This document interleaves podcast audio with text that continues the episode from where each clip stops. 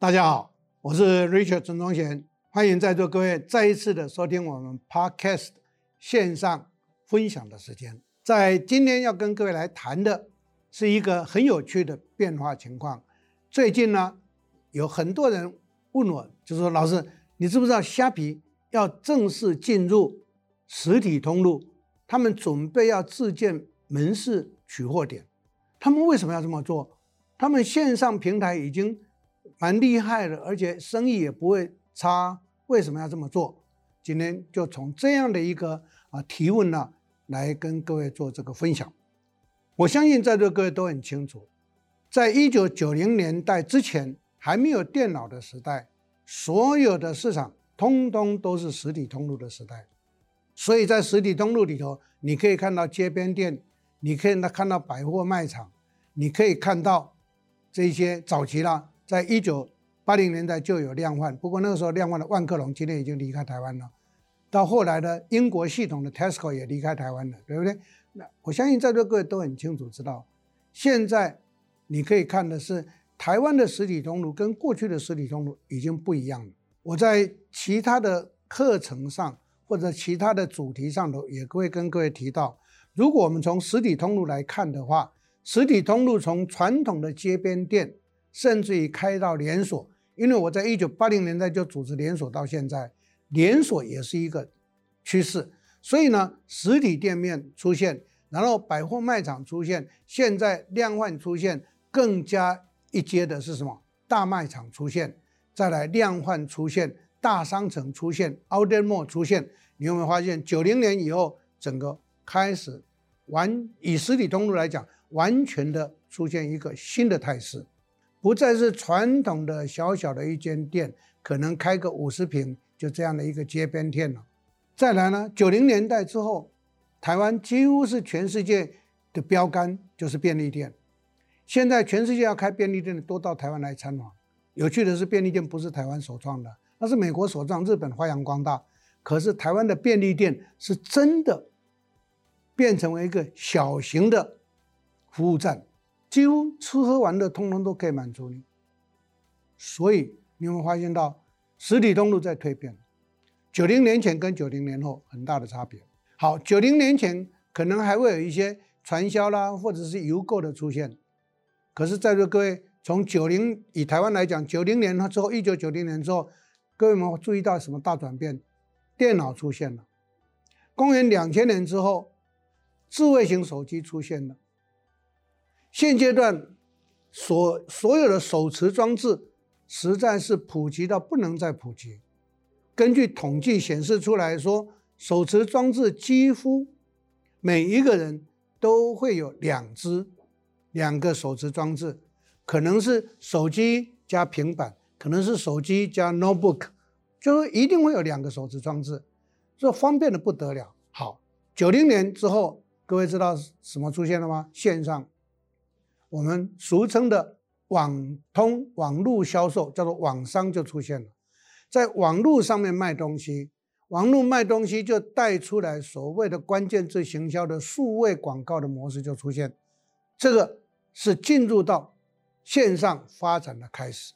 从公元两千年之后，智慧型手机出现，它的功能更加的完整，带给人们使用者是非常非常大的方便。所以这一来改变了所有的生态，所以才会从早期的 B to B 到 To C，再来 B to C 的经营模式，从九零年之后就变成为 B to C 转变成为 C to C，变成为 O to O，变成为 O to O to L，到现在的 OMO。各位，这就是一个。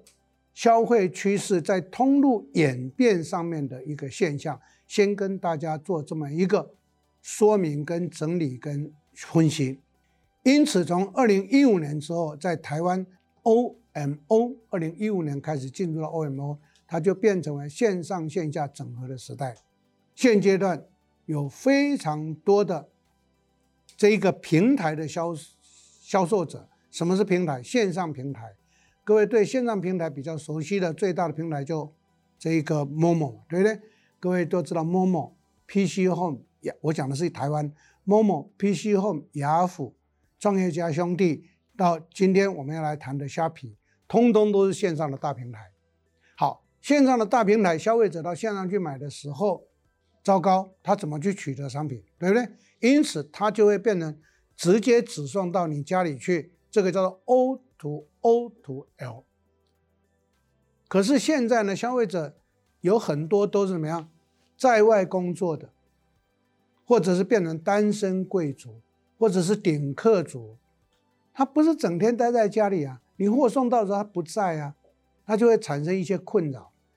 而且现在很多的消费者又担心说他的个资会流露出去，所以他在线上买东西都做了一个什么动作？货到付钱。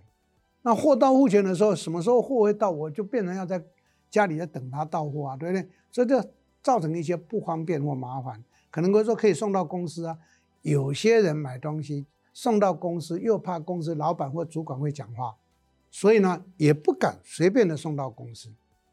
因此就开始实行，好，那可以到便利店去。好，便利店确实提供了一个非常方便的取货点，没错。但是在座各位，便利店的取货点是 O to O to L 的模式。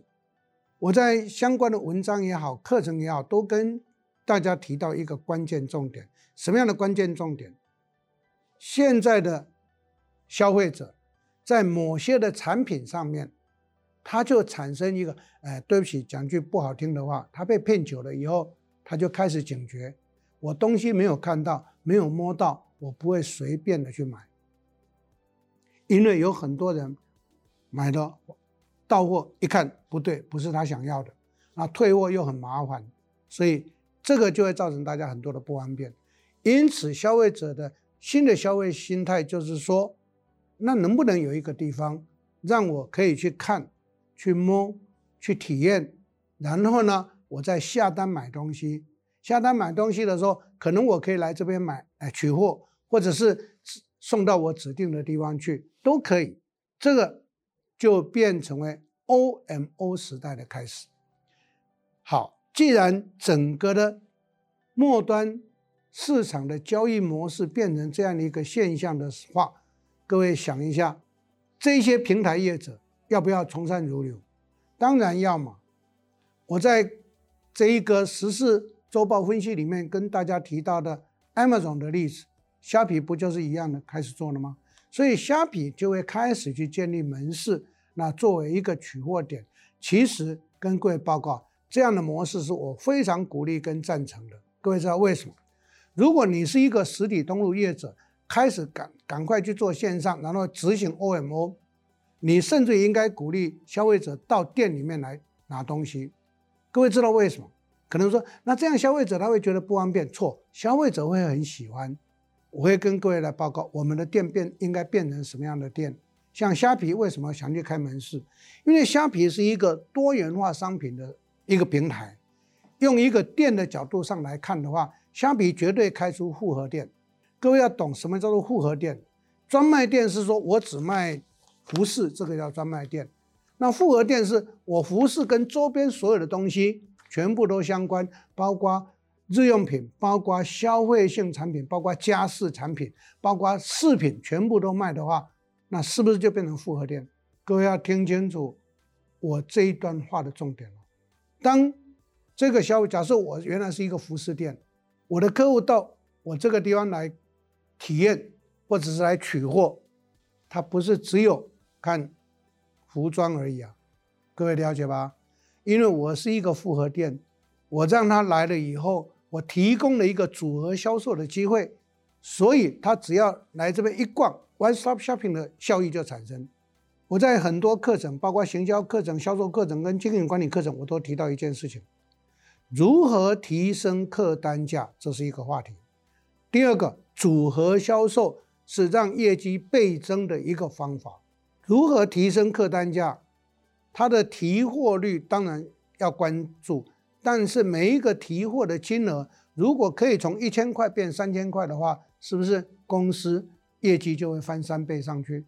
可能说，那他一千块到三千块，他买些什么？组合商品嘛。你光是卖他一件衣服，你叫他加买一件衣服，他觉得说够了，我一件穿一段时间再说。可是衣服要搭配饰品。衣服要搭配一些装扮，是不是周边的东西把它下去的时候，诶，他可能会花到两千块钱，对他来讲他不觉得痛。所以这个就是组合销售，甚至于如果你买了我的衣服，你再买这些饰品或者是项链等等，这一个部分我可以给你一个优惠，是不是加强他的消费的欲望？各位朋友们，如何提升客单价？如何创造我们的业绩的大幅成长？这就是一个运作的模式。所以客单价的提升、组合商品的带入、One Stop Shopping 的创造跟提供。通通都是满足消费者的一个消费的习惯跟欲望，那这样的现象就变成 OMO 出现的一个主力。好，先跟各位来谈这些消费习惯跟在经营上头的我们的对策之后，回过头来最后就是各位来印证嘛，虾皮为什么要去开门市了？虾皮为什么要自建门市让大家来取货了？我可以跟各位保证，它绝对不是只提供一个商品的门市。它绝对不是一个专卖店的门市，它一定是多元化的门市，而且我个人认为，它的门市取货点绝对不会是食品的。各位现在了解了吗？所以在座各位就可以很清楚知道，为什么现在复合店的形态越来越多，那是因为消费趋势使然嘛。你现在就开一个专卖店，我可以告诉各位，没有多少人会进你的专卖店。各位想一下，不晓得在座各位在实际生活上，你有没有常常到百货公司去，常常到大商城去，常常到量贩连锁去？为什么？因为去那边，你不是只有看东西，你不是只有买东西，你还包括去吃东西。因为在那个地方让你 one stop shopping 嘛，所以不管怎么样，one stop shopping 是一个很重要的消费趋势的主流。不管你经营什么样的行业，请你要做到这样。一个重点，可能说，那如果我是工业性产品，工业性产品难道不能够卖周边的东西吗？各位，这一点是我提供给各位一个参考，哦，所以各行各业都可以有这样的一个经营观念，因为这是一个通则，所以在这一次的 podcast 跟各位做这一个报告，让大家了解。我相信全世界不是只有 Amazon 跟虾皮干这个事，你想一下，Momo 早就做了嘛。你们注意到 Momo 有 Momo 百货，Momo 是一个大平台，那为什么要开百货？这就是一个关键重点。OK，今天就跟各位来分享报告到这里，我们下一次再见。